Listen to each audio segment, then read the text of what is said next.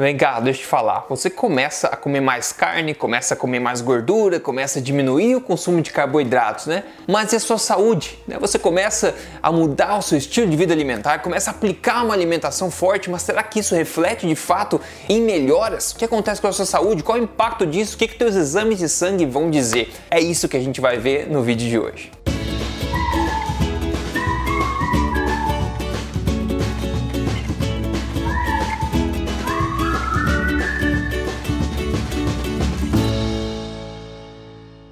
Bem-vindo aqui ao meu canal, sou Rodrigo Polesso, fundador aqui do emagrecerdevez.com e também do projeto Tribo Forte, onde eu conto para você aqui na na lata semanalmente as verdades sobre estilo de vida saudável, saúde, emagrecimento, tudo para te ajudar a viver da melhor forma da sua vida. Aproveitando, se você se, se conecta com você, já assina esse canal, já clica aqui, já segue aqui para não perder mais nenhum vídeo, porque hoje eu vou expor uma coisa muito pessoal minha. Eu vou expor os resultados do meu último exame de sangue e também dar dicas para você saber interpretar e saber o que levar em consideração quando você fizer o seu. Bom, para começar, eu fiz o meu exame de sangue há vários meses, vários meses atrás, na verdade, dois meses antes de eu fazer esse exame de sangue, eu estava no Japão, passei um mês no Japão me empanturrando de carboidratos. Vou falar a verdade. Eu tava viajando lá, não consegui resistir, enchi a pança de arroz de várias formas diferentes, na verdade. Então eu passei um mês bastante atípico me enchendo de carboidratos, né? Dois meses antes de eu fazer o meu exame de sangue, só para você saber, para ter isso em mente, à medida que a gente segue em frente com os meus resultados aqui. Ah, Rodrigo, você vai começar o vídeo já com desculpa então, né? Já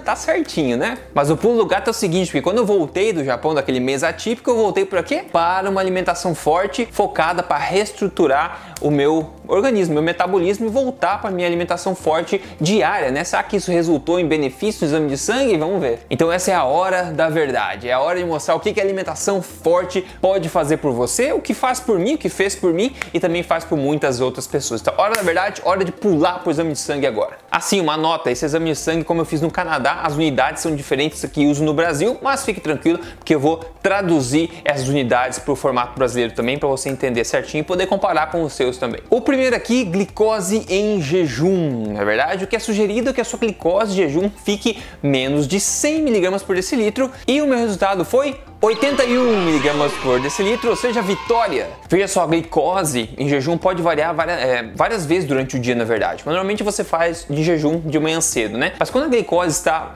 é, frequentemente acima de 100, isso é sinal de problema, é um sinal de um problema raiz maior que pode ser uma resistência à insulina que está desenvolvendo dentro de você, que a resistência à insulina, como a gente sabe, é o cerne, é a causa do diabetes tipo 2. Então é bom ficar esperto. Segundo ponto aqui, o colesterol total. O colesterol total é recomendado que fique menor, né, abaixo de 200 mg por decilitro, o meu ficou em 157. Vitória novamente. Mas aqui é a minha opinião e de muitos profissionais, tá? de muitos estudos também por aí, que o colesterol total é uma medida basicamente inútil, na verdade. Eu não sei porque eles continuam medindo, eu acho completamente inútil essa medida. Isso vai entender um pouco mais ao longo desse vídeo aqui. Agora falando em colesterol, vamos ver aqui o HDL, o colesterol bom, que a gente quer que fique alto, na verdade, porque ele protege a gente. Bom, é sugerido que o colesterol HDL fique acima de 40 para homens e acima de 50 para mulheres. O meu ficou em 70.3. Vitória!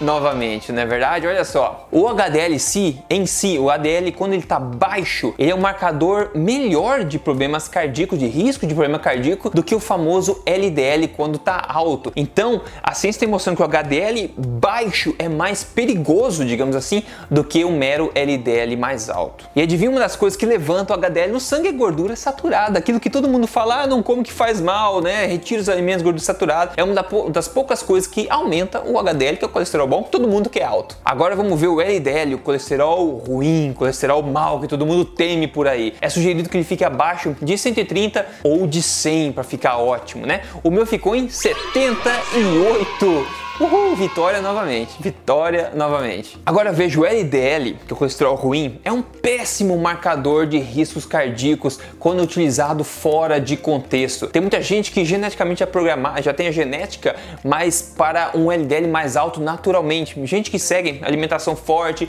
mais low carb, dieta cetogênica, dieta paleo e tem naturalmente um LDL mais alto e todo o resto está muito bom. Só que daí se a pessoa não tiver atualizado, não tiver de acordo com a ciência, ela vai olhar aquele LDL ali, vai dizer, nossa, mas tá um alto, tem que cortar o colesterol, tem que cortar a gordura, não tem nada a ver com as coisas. Eu como muita gordura, como você pode ter ideia, o meu LDL tá ótimo dessa forma. Mas muita gente tem o LDL um pouco mais alto também. E pode te interessar saber, na verdade, que tem estudos que mostram que metade das pessoas que vão se internam no hospital por terem tido um problema cardíaco tem o colesterol considerado normal. Ou seja, o colesterol LDL, e, e todos os estudos por aí mostram isso, é um péssimo marcador de risco metabólico quando analisado independentemente. Na verdade, fiquei até um pouco triste que o meu LDL estava baixo, estava esperando ele bem maior, na verdade, porque eu acredito que colesterol alto é bom quando você tem uma alimentação boa. O colesterol é muito importante no corpo, nosso cérebro é feito de colesterol, então eu queria ter o colesterol mais alto, na verdade, né? Mas eu acho que o corpo sabe o que faz, sabe a, a quantidade de colesterol que você precisa ter, mas o ponto aqui é que o LDL em si é basicamente inútil como marcador de risco cardíaco de forma independente e assim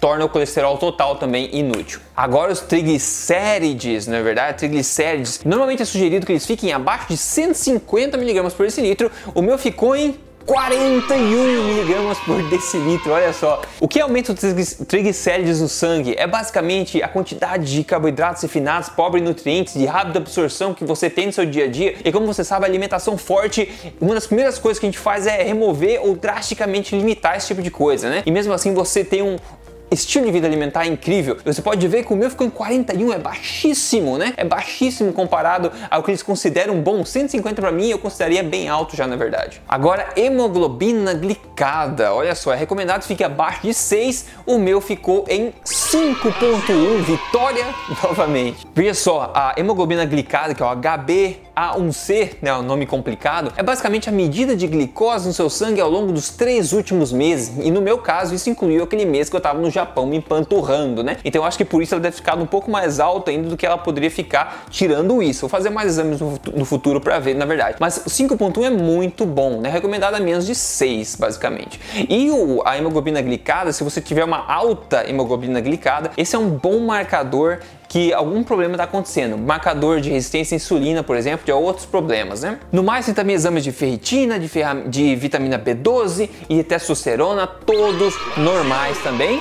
Vitória novamente. A moral da história aqui que a alimentação forte tá me deixando o quê? Tá me deixando forte, tá me deixando minha saúde forte, tá deixando meu corpo forte em forma, tá funcionando. Agora umas dicas para você se você for fazer seu exame de sangue, avalie todos os marcadores em contexto, não avalie as coisas independentemente uma das outras. Nosso corpo é todo interligado, né? Então se tudo estiver ótimo e tiver o LDL um pouco mais alto, o que, que isso quer dizer? Segundo a ciência não quer dizer nada. Então tende a analisar em contexto, até porque quando um marcador estiver fora né, do, do que deveria ser, geralmente geralmente os outros marcadores também vão estar alterados. As coisas tendem a acontecer em conjunto, ok? Então tenha isso em mente quando você fizer os seus exames de sangue. E como eu falei no meu caso, que eu passei o mês no Japão inteiro comendo bem fora da minha rotina, isso vem provar que a alimentação forte é um estilo de vida e que você é de fato o que você faz na maior parte do tempo. Você não é o que você faz como exceção, você é o que você faz como regra. E a gente tem essa flexibilidade para curtir a vida do jeito que for e ainda assim manter a nossa saúde, manter a nossa boa forma. Falando em boa forma, vamos ver aqui aqui um espetacular caso de sucesso, como de costume aqui